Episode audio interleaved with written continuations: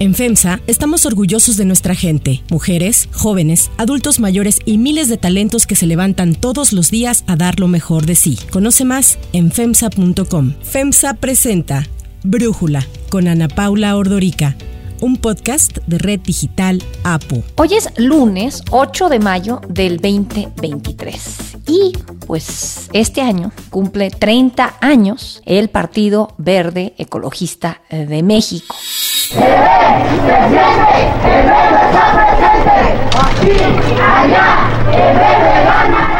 A propósito de este cumpleaños de este partido, que se ha destacado a lo largo de los años por esta capacidad de formar alianzas y estrategias con otros partidos. No ha ganado muchas elecciones, ha participado solamente en una por sí solo y sin embargo eh, logra tener escaños en el Congreso, actualmente tiene una gubernatura y ha sido un verdadero negociazo el Partido Verde Ecologista de México para la familia González. Vamos a platicar eh, de esto con Paula Sofía Vázquez, ella es coautora de la mafia verde, traición política y escándalos del Partido Verde Ecologista, lo escribió junto con Juan Jesús Garza Onofre, con Tito Garza Onofre, quien ha colaborado aquí varias veces con nosotros en el podcast. Así es que, Paula, muchísimas gracias por poder estar aquí, acompañarnos y platicar con nosotros. No, Mariana Paula, muchísimas gracias a ti. A ver, siempre pienso cuando alguien escribe un libro por qué lo quiso escribir, pero ahora sí siento que en este caso por qué lo quisieron escribir. Ya sabemos que este partido es una muestra de lo peor de lo peor de la política en México, pero ¿cómo se pusieron de acuerdo tú y Tito? ¿Qué pensaron? ¿Qué enfoque le querían dar?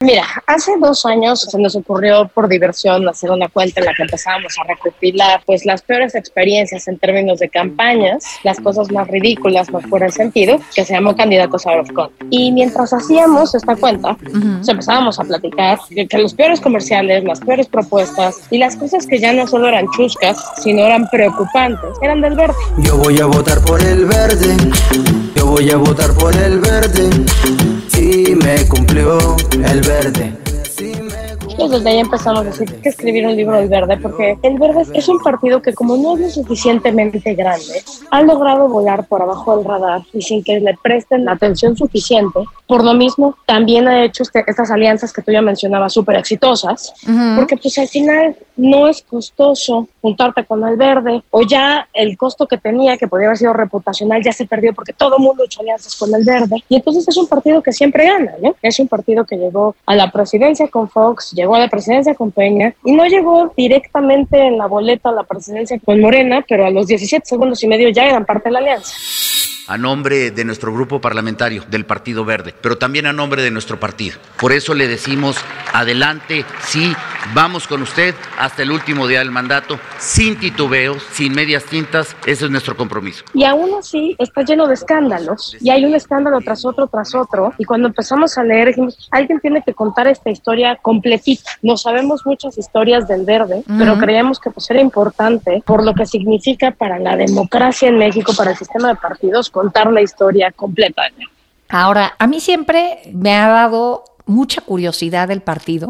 Qué bien que ustedes escribieron este libro, Paula Sofía, y me ha dado mucho coraje porque siento que se agandallaron pues todas las siglas que podían, que no permitan pues que ningún otro partido se pueda meter en esto del medio ambiente y su cuidado que es tan importante, ¿no? Porque dices Partido Verde Ecologista de México, pues ya tienes todas las palabras que conjuntan este tema en tu logo. En ese sentido, siento que ha sido una marca exitosa. Y no sé si de ahí viene que no tenga este partido el desprestigio que, por ejemplo, sí tiene el PRI, a pesar de que han sido igual o más corruptos. Pues Mira, una de las cosas que nos interesaba también como despejar en el libro y que tratamos un poco de dilucidar era justo, pues, ¿quién vota por el verde, no? O sea, si uno googlea Partido Verde Ecologista de México, no encuentra uno iniciativas a favor de la ecología, no encuentra uno, por ejemplo, una fuerte oposición al Tren Maya, al revés, ¿no? Son los aliados de la destrucción de la selva.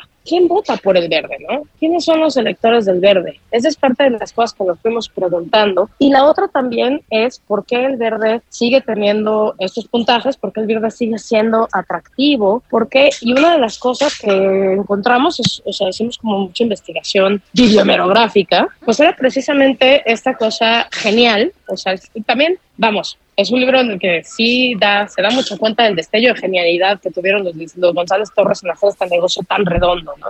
De haberse quedado justo con el sello de una palabra que está increíblemente bien valuada, que es la palabra ecología. Y haber, como tú dices, secuestrado la palabra ecología y habérsela quedado para ellos, para todas las cosas que tienen que ver con política. Esa era otra de las cosas que encontrábamos a la hora de tratarnos de explicar un poco el fenómeno del Partido Verde. Sí, digo, yo pienso en sus iniciativas así aquí de bote pronto que más me llamarían la atención o que me llegan a la cabeza es prohibición de corrida de toros, que no sé si en el intento de lograrlo, que en la Ciudad de México ya lo lograron, se llevaron también un dinerito por debajo de la mesa de quienes estaban por un lado tratando de que esto no ocurriera y por otro lado tratando de que sí, no sé ahí qué pudo haber pasado y el otro fue cuando sacaron lo de pena de muerte para los secuestradores. Tenemos que darle al país las armas necesarias para acabar con esta plaga. Por eso, diputadas y diputados del Partido Verde presentamos una iniciativa de ley que castiga con pena de muerte a secuestradores y asesinos que yo oía a mucha gente decir, finalmente, a alguien se le ocurre algo maravilloso para acabar con los secuestros, pena de muerte para los secuestradores. Primero, increíble que un partido ecologista promueva la pena de muerte, ¿no? Y luego, segundo, pues uno entiende que esa no es la forma de solucionar el problema del secuestro, pero cuando dices quién vota por el Partido Verde, ¿quién les apareció? Pues lo que fuimos encontrando es que precisamente el tema verde, ¿sabes quiénes son los actores? O sea, uno conoce como electores del verde que tengan algún interés alrededor del partido. No, o sea, los que conoces del verde es porque militan en el verde. Y nos, lo que nos estamos encontrando es que es un partido muy atractivo para los jóvenes. Y digo, yo lo recuerdo, cuando salió recién el Partido Verde y que Jorge González Torres tenía fotos con perritos y periquitos y eso, yo pensaba, cuando sea grande yo voy a votar por el Partido Verde, porque tiene perritos y periquitos. Y y creo que es una cosa que al electorado joven, que es un electorado que en muchos casos pues, no conoce la historia electoral de México, no conoce la historia política de México, pues no, no dice, es verde, es ecologista, no es uno de estos grandes malos, porque esa es otra de las cosas que también encontramos en el libro, es pues esta estrategia tan exitosa que tiene el verde para hacer que sus escándalos o casi que pasen por debajo del radar o tengan muy poca publicidad y sobre todo queden impunes. Entonces, sí también eso ha generado que sea una marca que los que estamos dentro de la política sabemos qué implica el Partido Verde, ¿no? sabemos sus alianzas y sabemos que no tiene ninguna ideología, sabemos que está expulsado de la Asociación Mundial de Partidos Verdes precisamente por proponer la pena de muerte, pero pues para un elector joven es como es verde, es ecologista, no es estos partidos grandes que yo tengo identificados con todos los males de este gobierno y del anterior y del anterior, pues vale que le damos una oportunidad al Partido Verde.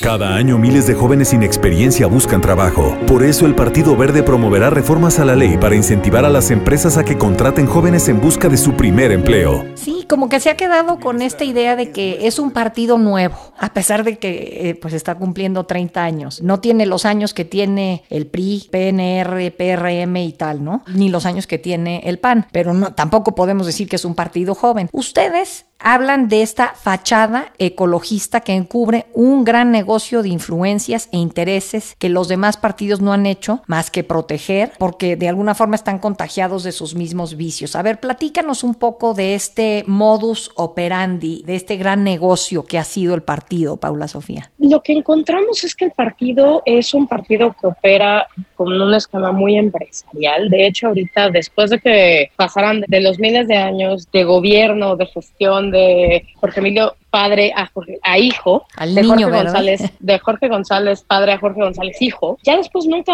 más hubo un presidente. Ya después quedó una especie de consejo en la, la, que en realidad no hay ningún dirigente visible, en el que es, es poco claro cómo se toman las decisiones. Y en este mismo esquema, pues hemos encontrado que hace tres cosas. Uno, lo que se denomina en la ciencia política como partido vientre de alquiler, ¿no? Que es renta su registro, renta su franquicia a personas que quieren competir políticamente y que no tienen, pues, el vehículo del partido político. ¿no? Y entonces, si son personas que tienen ciertas características como dinero, poder, posibilidades, pues el Partido Verde feliz de la vida los abandera. Entonces, ese es como un negocio, ¿no? También se rentan escaños, también se rentan curules. Lo vimos con la telebancada, por ejemplo, ¿no? Sí. O sea, es básicamente dejaron que entrara toda la gente para que defendiera su propio interés, que en ese momento era la ley de medios. Y por el otro lado también hacen muchos negocios en los lugares donde gobiernan. El tema, por ejemplo, de la basura es un tema que es una constante en los gobiernos que ellos han formado parte o son parte de la alianza o sí son sus candidatos, etcétera. Pero este tema de concesiones muy ventajosas, muy a modo, de muchos millones por muchos años, del negocio del manejo de la basura, que es un negocio millonario, millonario, millonario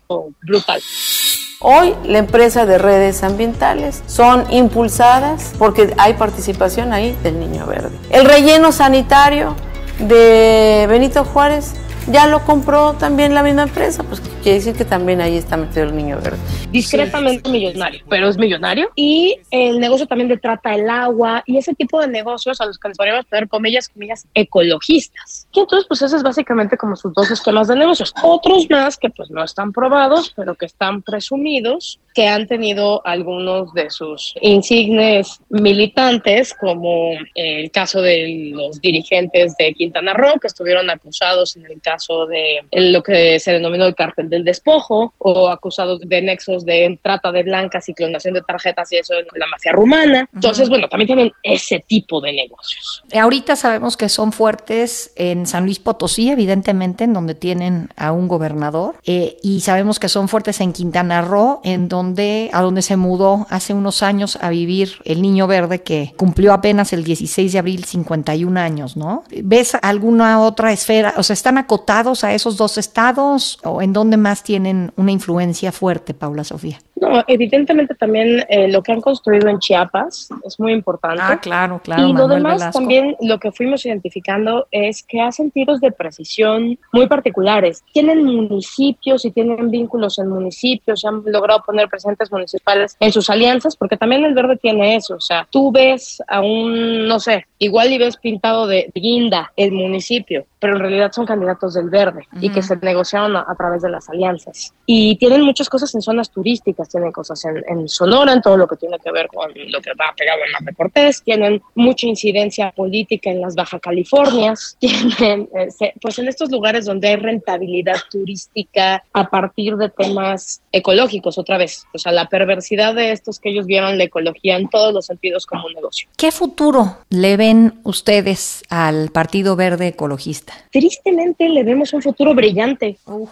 Vemos, pues yo creo que en esta gran crisis de la partidocracia que estamos viviendo en México, que es una crisis en la que por un lado los partidos pierden prestigio, pierden criterios, pierden ideología, pierden ganas de acatar la ley, pues el Partido Verde sí fue siempre un innovador en esos temas. Deben de sentirse profundamente orgullosos ustedes de tener candidatas y candidatos con perfiles que lamentablemente ya no se ven mucho en la política. Hombres y mujeres comprometidos, honestos, trabajadores, leales, con principios, con valores. Esa ha sido la dinámica el Partido Verde ha buscado. El Partido Verde podría ser básicamente el padre ideológico de todos los esquemas para darle la vuelta a la ley electoral. Nadie lo ha hecho más y mejor y con ideas más novedosas del Partido Verde. Entonces, pues, yo los veo en esquemas de desviación de fondos. Yo veo que tienen un futuro brillante, brillante políticamente y además porque una de las aspiraciones de Jorge González Torres cuando hizo el partido, dijo, yo no quiero ser un partido grande, yo quiero ser un partido mediano que es el fiel de la balanza. Y claro, en ese momento él decía, para hacer el bien, ¿no? Y pues no resultó que para hacer el bien, pero sí son el fiel de la balanza y cada vez es más necesario que esté el verde de aliado. Lo que acabamos de ver hace una semana en temas legislativos, pues no ha pasado sin el Partido Verde. Toda la carga mediática, el análisis es Morena, Morena, Morena yo, Morena yo, pero Morena con el verde. El verde ha sido el aliado silencioso. Yo, yo, yo digo que el verde es como, como el colesterol. Es el asesino silencioso de la democracia. Y en ese sentido, de alguna forma, se vuelve el partido que los grandes partidos lo abrazan lo cobijan, lo buscan y lo permiten ser porque les ayuda precisamente a pasar pues todas las cosas que necesitan pasar? Claro, claro. Ahorita es el partido más necesario para el, partido en el gobierno, pero también es el partido más necesario en términos de gubernaturas. Lo que pasó en San Luis Potosí es bien importante. O sea, en este contexto en el que sentimos que Morena es imbatible, pues Morena declinó su candidatura en San Luis Potosí para apoyar al candidato del verde. Entonces, Morena necesita más del verde de lo que el verde necesita Morena. Y así lo mismo se puede replicar, y no siempre con Morena, que esa es otra cosa también brutal, en muchas entidades federativas. El electorado del verde es lo suficientemente chico como para ser discreto y lo suficientemente grande como para ser necesario. Y entonces en los cálculos de muchísimos partidos políticos está la alianza con el verde en lo local, en sus distritos, en las presidencias municipales, porque ponen, además ponen mucho dinero. Ahí, de alguna forma, no sé si esto ya sale del ámbito del libro, pero hay dos familias González Torres muy destacadas, ¿no? Primero está destacadas o conocidas públicamente. Me refiero primero la que se dedica a el Partido Verde y segunda el doctor Simi y las farmacias. Esa relación a mí me sorprende que de alguna manera podrían haberla aprovechado mejor ambos y no, parece que hay una rivalidad ahí, ¿no? Sí, digo, una rivalidad en la que yo creo que nadie pierde, ¿eh? O sea, es una rivalidad en la que han sabido que es más benéfico mantener las cosas lo más separadas posibles y poder hacer estas cosas que también eso no quiere decir que, que, sean completamente sanitizadas e higiénicas, ¿no? Tenemos la historia de la ley de los vales de medicamentos, donde proponía una de las iniciativas del Partido Verde, era que pues frente al desabasto de medicinas, el, se les diera a las personas vales para que los fueran a cambiar, por ejemplo, las semifarmacias. El Partido Verde propone que si el gobierno no te puede dar la medicina, que te las pague. Para que los vales sean una realidad, vota por los candidatos a diputados del Partido Verde tampoco ha sido como tan, tan, tan, una separación tan estricta. Ves que he escuchado esta, mm, y me gusta mucho esta definición. El Partido Verde es la prostituta de los partidos políticos en México. Se va con quien le pague mejor. ¿Qué opinas, Paula Sofía? Yo creo que sí. O sea, una de las cosas que podemos decir, si me dijeras, dime algo positivo del Verde, te dirías unos excelentes empresarios, excelentes negociadores. Cuando estuvimos escribiendo el libro, Tito y yo, le decía, híjole, creo que mucha pena vamos a tener que escribir este libro con un poco más de admiración de la que pensamos que es escribir. Cuando veíamos los esquemas de financiamiento, este esquema de negocio, cómo envisionaron este partido, cómo negocian sus alianzas, cómo se dieron cuenta que pues no necesitaba tanto electorado, sino que necesitaban eran alianzas. Incluso el último episodio de la reforma política en la que supieron leer muy bien la necesidad y la urgencia de pasar el plan B y les metieron la cláusula de vida eterna. Y no se va dando cuenta la gente, yo creo que no se van dando cuenta los senadores ¿eh? y los diputados, y pasa. Entonces creo que en eso sí son los excelentes, se han, sabido venderse no solo mucho, sino bien. Y ahí hay una relación con la farándula interesante, ¿no? Ya ves, eh, hasta multas han recibido los de la farándula, no sé si los del Partido Verde, cuando los han contratado para sus publicidades.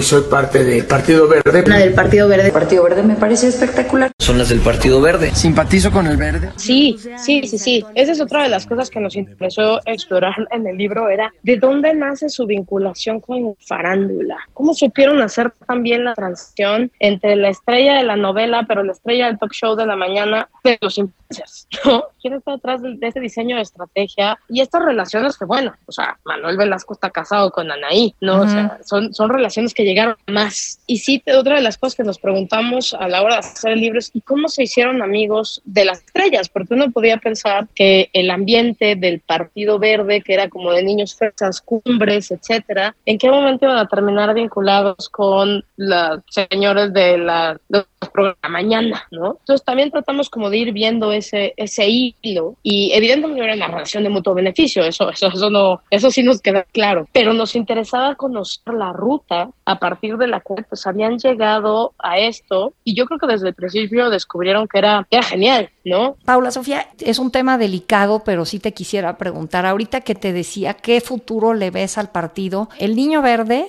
se entiende que está ahorita enfermo, está pues en tratamientos médicos. ¿Ha logrado el partido pasar de ser un negocio familiar a ampliar sus cuadros, digamos, en el sentido de que esta ausencia, por ejemplo, en este momento de Jorge Emilio González Torres no implique un problema para el partido? Sí, de hecho, eh, parte de en la cronología que vamos haciendo en el libro, pues lo que vamos encontrando también son los cambios de estafeta. ¿Quién se va haciendo cargo del partido? El Niño Verde tiene pues, bastantes años retirado de la vida pública, que no de la vida de su partido, pero tampoco sin seguir moviéndose ni seguir tomando las decisiones que solía tomar, por ejemplo, a principios de los 2000 cuando le dejan el partido. Entonces, creo que no, no, creo que en esas cosas, por ejemplo, es otra cosa que, otra, otra cosa que harías del Partido Verde. Partido Verde forma bien sus cuadros, sus cuadros son leales, ¿no? Todos los niños entran ahí a los 18 años junto con el niño verde que ahora tienen 50 y ahí siguen. Muy bien, está la verdad interesantísimo su libro. Muchísimas felicidades y muchísimas gracias Paula Sofía Vázquez por platicar con nosotros eh, de este y ojalá que quienes nos escuchen lo compren y lo lean. Muchísimas gracias a ti, Ana. Si te gusta escuchar Brújula, te invitamos a que te suscribas en tu aplicación favorita o que descargues la aplicación Apo Digital. Es totalmente gratis y si te suscribes será más fácil para ti escucharnos. Además, nos puedes dejar un comentario o calificar el podcast para que sigamos creciendo y mejorando para ti. Para cerrar el episodio de hoy los dejo con música de Vangelis.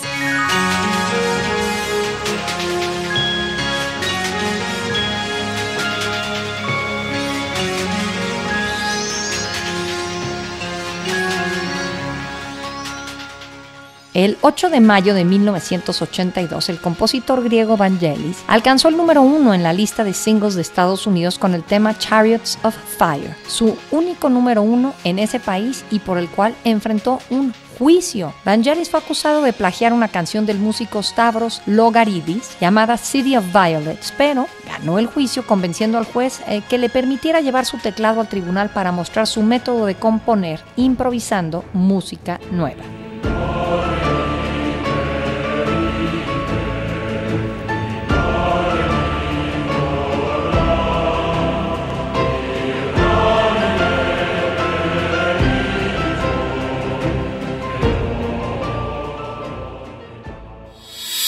Yo soy Ana Paula Ordorica. Brújula es una producción de Red Digital APO. En la redacción, Ariadna Villalobos. En la coordinación y redacción, Christopher Chimal. Y en la edición, Cristian Soriano. Los esperamos mañana con la información más importante del día.